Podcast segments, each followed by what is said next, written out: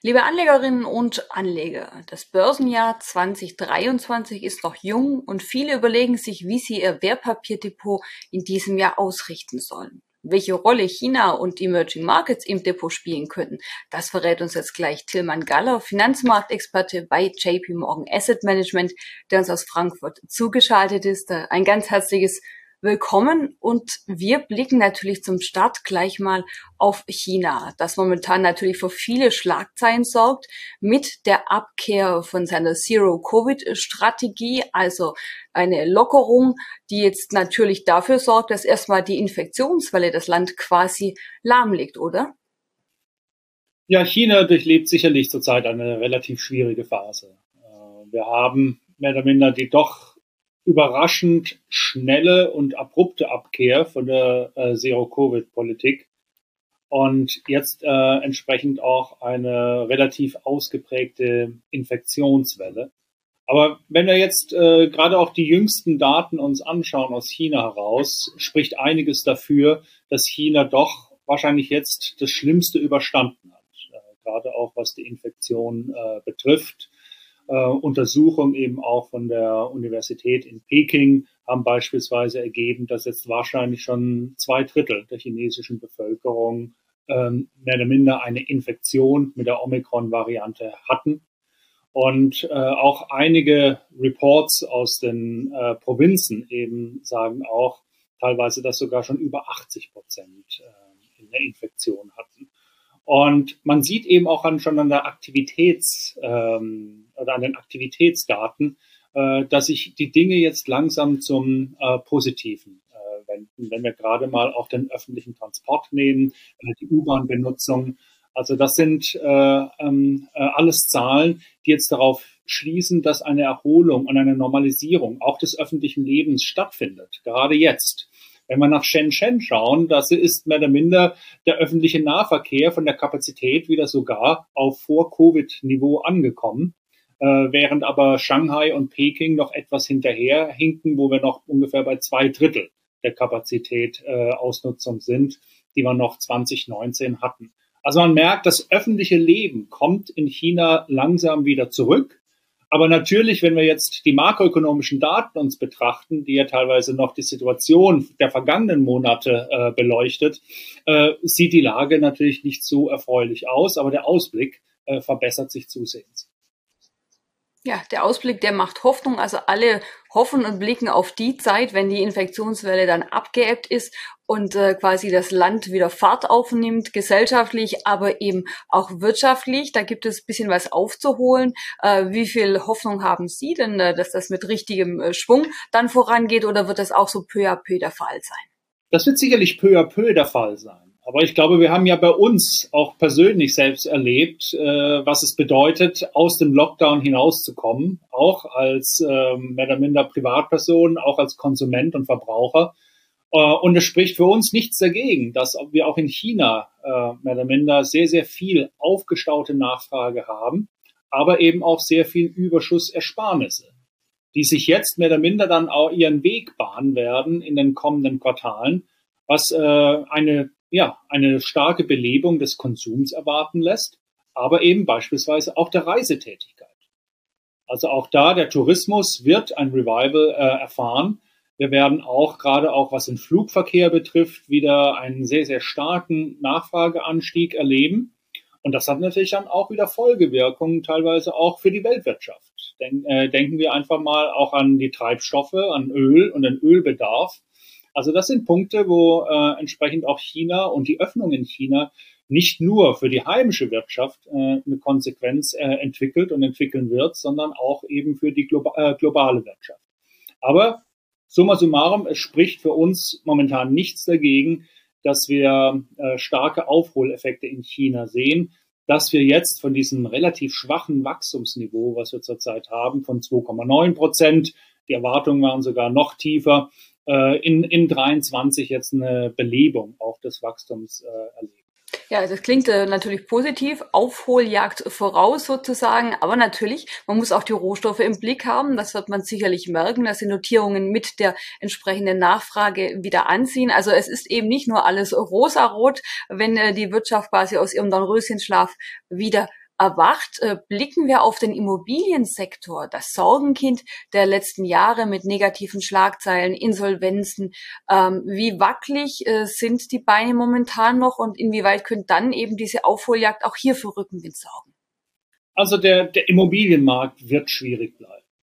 Also wir haben in China eine Immobilienblase erlebt und das kennen wir auch aus eigener Erfahrung, auch mit der Finanzkrise und den, der Immobilienblase, die sich gerade in den USA 2005, 2006 aufgebaut hat, äh, dass es lange dauert, bis Immobilienblasen mehr oder minder sich wieder gerade gezogen haben und sich das wieder normalisiert hat. Und wir erleben das zurzeit auch in, bei der Aktivität auf dem chinesischen Immobilienmarkt. Die, äh, die Transaktionen sind immer noch stark rückläufig im Vergleich äh, zum, zum Vorjahr. Und äh, ja, es steht eigentlich auch, was das Finanzwesen betrifft, alle Zeichen immer noch auf Konsolidierung. Also die Kreditvergabe und Neukreditvergabe in den Immobiliensektor ist sehr, sehr zurückhaltend. Also man versucht auch den Leverage abzubauen. Und die ganzen auch Stützungsmaßnahmen auch der Regierung, die stattfinden, konzentrieren sich hauptsächlich auf den Punkt, gestartete Projekte zu Ende zu bringen. Also alles, was gerade jetzt auch mit Neubau und Neuprojekten sind, ist sehr, sehr äh, verhalten. Und das wird eben dann auch in den kommenden Jahren äh, generell auch das Wachstum in China bremsen, weil der Immobilienmarkt mit seiner Größe und Relevanz auch für die chinesische Wirtschaft war einer der Haupttreiber auch dieser teilweise phänomenal hohen Wachstumszahlen, äh, die wir in den letzten Jahren erlebt haben. Also das chinesische Wachstum wird in den nächsten Jahren einfach ein ganzes Stockwerk tiefer sein ähm, äh, wie zuvor, weil eben äh, dieser Wachstumsmotor des Immobilienmarktes wegfallen wird. Aber, und das ist eben auch, was wir sehen, die, die Regierung ist momentan dabei, mehr oder minder auch ähm, die betroffenen Unternehmen auch zu stützen. Ich habe gerade gesagt, man konzentriert sich, die Projekte fertigzustellen. Und das hat natürlich auch eine soziale Komponente. Ähm, wir haben ja letztes Jahr auch die Bilder gesehen, wie entsprechend Proteste auch von den ja, Häuslebesitzern äh, ausgebrochen sind, die ihre Immobilien schon vorfinanziert haben und jetzt immer noch auf den Schlüssel warten, weil äh, die Projekte einfach nicht fertig sind. Das ist auch ein enormes Potenzial für sozialen Unfrieden, wenn das Problem nicht gelöst wird. Man löst es inzwischen auch dahingehend, dass man gerade auch im Herbst sehr fleißig war, Maßnahmen auch ähm, in Kraft zu setzen, äh, die genau das unterstützen. Beispielsweise, dass Banken sich bei der Zentralbank äh, für ähm, Nullzins mehr oder minder refinanzieren können, wenn sie äh, Projekte zur Fertigstellung von Immobilienprojekte finanzieren. Und das ist äh, etwas, äh, wo wir erwarten, ähm, da dürfte es ähm, den, äh, den chinesischen Entscheidungsträgern der chinesischen Politik gelingen, zumindest den Immobilienmarkt etwa zu stabilisieren und einen auch Flächenbrand in das Finanzwesen dann auch ähm, äh, zu, zu verhindern. Und auf der anderen Seite auch, wenn wir die Bankenlandschaft betrachten, natürlich ist das Exposure auch der Banken zum Immobiliensektor sowohl bei der Direktfinanzierung als auch bei der Finanzierung der Bauträger relativ hoch. Also wir sprechen da ungefähr von, wenn man das ganze chinesische Bankensystem nimmt, 40 Prozent der Kredite, die ausstehend sind, sind exponiert in den, in den Immobilienmarkt. Also das ist eine ganz ordentliche äh, Größenordnung. Ähm, aber man muss auf der anderen Seite auch sehen, dass die Reserven und die Risikoreserven der Banken, die Rückstellung relativ hoch sind. Also sie haben mehr oder minder auch die Möglichkeit, Schocks zu absorbieren.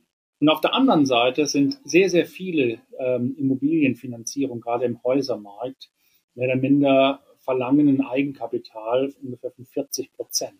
Also das heißt also auch beim Preisverfall entsprechend hat man da auch einen relativ hohen Puffer. Ist nicht vergleichbar wie jetzt in den USA äh, in 2005, 2006, äh, wo es teilweise 100 Prozent und 90 Prozent Finanzierung äh, gegeben hat.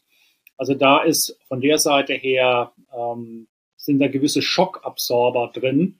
Äh, aber es bleibt ein schwieriger Markt. Und das ist äh, eben auch etwas, wo wir dann sagen, in der Summe wir haben weiterhin mehr oder minder auch ähm, diese starke auch Konsumstory in China, der steigende Wohlstand. Aber auf der anderen Seite haben wir auch Probleme. äh, in China, gerade auch auf dem Immobilienmarkt, weshalb für uns gerade auch China immer mehr zur Mikro- und Titelselektionsstory wird. Ja, es gibt unheimlich viele attraktive Unternehmen, die von diesem Wachstum profitieren. Es gibt aber auch sehr viele Unternehmen, die äh, Probleme haben und auch weiterhin Probleme haben werden. Das heißt, man muss in China zukünftig äh, selektiver vorgehen. Und es ist keine Makro-Story mehr, wo man sich einfach das überdurchschnittliche Wachstum ins Portfolio einkaufen kann. Und das ist natürlich eine ganz wichtige Botschaft, auf die viele Zuschauerinnen und Zuschauer jetzt warten werden, die eben sagen, ich bin äh, unheimlich hin und her gerissen. Auf der einen Seite ähm, eben jetzt äh, die Öffnung, äh, die Hoffnung auf eine Erholung, auf Rückwind äh, für die Wirtschaft äh, durch, äh, was weiß ich, das Konsumverhalten, durch die Reisebereitschaft. Also da wird natürlich, wie wir das hier in Europa auch gesehen haben, sich unheimlich viel tun. Auf der anderen Seite eben auch die Sache mit den Regulierungen. Ähm, auch das wird noch der ein oder andere im Blick haben, wo die Tech-Konzerne doch relativ überraschend reguliert wurden und äh, Unternehmen wie Alibaba und Co., so richtige Börsenstars, dann irgendwie auch unter die Räder gerieten. Insofern fragt man sich, einsteigen oder nicht? Und die Antwort ist ganz klar selektiv ja, aber in die Breite noch nicht, oder? Ja, man muss da, man muss da eben sehr, sehr, äh, sehr vorsichtig sein. Und äh, äh, was wir beispielsweise auch gemacht haben bei uns, dass natürlich auch aufgrund der regulatorischen Unsicherheit der Eingriffe auch in die Wirtschaft, die wir gesehen haben und teilweise auch äh, die Eingriffe in das soziale Le Leben, die sehr rigoros waren, dass China zukünftig durchaus eine höhere Risikoprämie und einen höheren Risikoaufschlag verdient.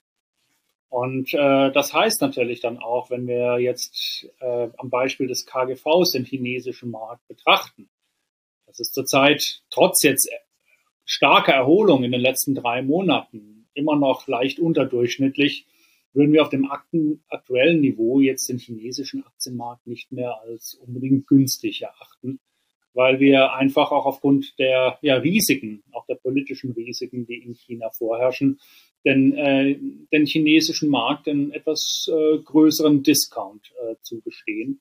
Und von der Seite her ist China vielleicht optisch, äh, auch wenn es optisch billig erscheint, nicht ganz so billig, äh, wie es ausschaut. Wie sieht's mit den Schwellenländern äh, ringsherum aus, die zum Teil ja auch von der Öffnung Chinas profitieren werden? Haben Sie da auch ein bisschen Magenschmerzen oder sind Sie da etwas optimistischer gestimmt? Also wir sind generell auch für die ganze Region äh, relativ konstruktiv. Und äh, es war eben China, da kam einiges zusammen. Äh, Zero Covid in China, Lockdowns, die Schwäche eigentlich auch des größten, der größten Volkswirtschaft der Region.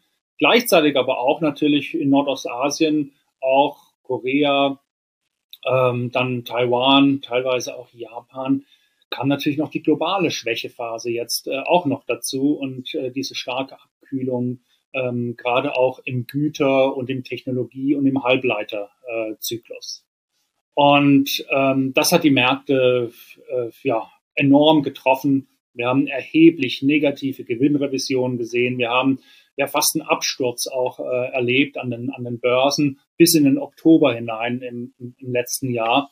Aber auch da hält sich das auch, äh, auf, aus mehreren Gründen. Ja, äh, natürlich die Öffnung Chinas als wichtiger Kunde, auch für Halbleiter, für Technologie, äh, ähm, teilweise auch für, für ja, technologische Zwischenprodukte, äh, ist natürlich äh, eine sehr, sehr gute Nachricht, auch für, für diese Märkte.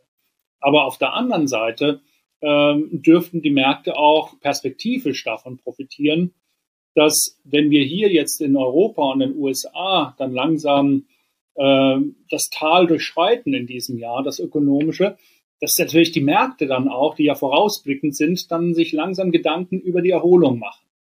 Und äh, von der Seite her ist das auch etwas, ähm, wo man durchaus attraktiv bewertete Märkte auch noch ähm, ins Portfolio hinzunehmen kann. Und das ist eben auch, trägt mit dazu bei, weshalb wir auch für dieses Jahr den Schwellenländeraktien sogar wieder etwas mehr zutrauen als den Industrieländeraktien, nachdem sie es in den letzten Jahren eben auch so schwer hatten. Und nirgendwo kann man das so schön sehen, wie auch an der Entwicklung des US-Dollars. Gerade auch wenn man einen Blick in die Schwellenländer ähm, äh, wirft, nichts können die Schwellenländer so schlecht verdauen und vertragen wie ein starker US-Dollar. Und wir haben ja in der Spitze jetzt einen US-Dollar-Kurs gehabt, der das letzte Mal Anfang der Ach oder Mitte der 80er Jahre so hoch war vor dem Plaza-Abkommen. Das heißt, wir haben einen ganz ausgeprägten starken Dollarzyklus gehabt, der jetzt natürlich durch die politische Lage nochmal ähm, verstärkt wurde. Der Safe Haven Trade war etwas, was den US-Dollar noch stark nach oben gebracht hat. Und äh, von der Seite her, unter der Voraussetzung, dass wir jetzt gerade auch auf der politischen Seite jetzt keine weitere Eskalation sehen, äh, und eben auch unter der Voraussetzung, dass sich jetzt auch das wirtschaftliche Umfeld in Asien dann beginnt aufzuhellen und zu verbessern, äh, ist es nicht unrealistisch zu erwarten, dass einige dieser Kapitalströme, die im letzten Jahr massiv in den Dollarbereich äh, gewandert sind, jetzt auch dann den Weg wieder äh, in die andere Richtung gehen. Und das ist eben etwas, was dann auch den, den Schwellenländern äh, gut tun dürfte. Und gerade auch bei dem Thema Inflation muss man auch sehen, dass die Schwellenländer frühzeitiger begonnen haben, an der geldpolitischen Schraube zu drehen als die Industrieländer. Also sie haben ihre Hausaufgaben etwas besser gemacht in der Hinsicht. Und das ist zum Beispiel eben auch, das kann man auf der positiven Seite sagen, bei diesem starken Dollar hätte man früher eigentlich eine Emerging Market Krise ähm, erwartet. Und die ist diesmal ähm, ausgeblieben. Was sicherlich auch noch äh, den Ländern äh, gut tun wird, ähm, ist die Zinspolitik der US-Notenbank. Denn da scheint es auch, als hätten wir die größten Sprünge hinter uns. Also ähm, man geht von dieser aggressiven Zinserhöhungspolitik schon einen Schritt zurück. Es wird wohl noch Zinserhöhungen geben, aber manch einer spekuliert schon, dass wir vielleicht Ende des Jahres in den USA sogar Zinssenkungen sehen werden. Also das wäre natürlich auch gute Nachrichten für Taiwan und Co., oder? Absolut. Also das, das Inflationsgespenst verliert so langsam etwas vom Schrecken. Ähm, in den USA noch schneller als bei uns in, in Europa. Aber das ist genau der Punkt, ähm, dass das eben dann auch der Federal Reserve den Spielraum gibt, mal einen Schritt zurückzunehmen und mal zu pausieren, was die Zinserhöhung betrifft. Und das ist eben auch ganz klar unser Basisszenario auch für dieses Jahr dass wir in der ersten Jahreshälfte erwarten, dass die Fed dann auch äh, jetzt ähm, pausiert und erstmal schaut, was sie auf der geldpolitischen Seite so angerichtet hat in den, in den, in den, in den letzten Quartalen. Meine, man darf ja nicht vergessen, Geldpolitik wirkt immer mit einer Verzögerung erst auf die Wirtschaft. Das heißt also gerade auch die letzten Zinsschritte, die sind noch gar nicht richtig angekommen in der Realwirtschaft. Und ähm, da ist natürlich, äh, die Fed will verhindern, dass sie entsprechend das Rad überdreht und es dann zu schweren Verwerfungen dann auch ähm, nicht nur in der Konjunktur, sondern eben auch an den Finanzmärkten kommt. Und äh, das ist eben natürlich dann gerade auch mit Blick auf die Schwellenländer durchaus eine gute Nachricht, dass, äh, sagen wir, der, der Dollarraum äh, und der US-Dollar jetzt nicht noch attraktiver wird durch immer weiter steigende Zinsen. Und, oder eben auch teilweise auch immer noch, es gibt ja immer noch durchaus auch Dollarfinanzierung, dass auch da die Finanzierungskosten nicht weiter nach oben gehen. Aber es gibt noch eine andere äh, Komponente und das sind wir auch bei dem Lokalmarkt. Und das ist auch ein Unterschied zu früher. Viele Schwellenländer jetzt ähm, können sich auch immer mehr auch lokal in ihrer eigenen Währung verschulden, was auch da zumindest auch die ähm, ja die Verwundbarkeit gegenüber dem starken US-Dollar reduziert.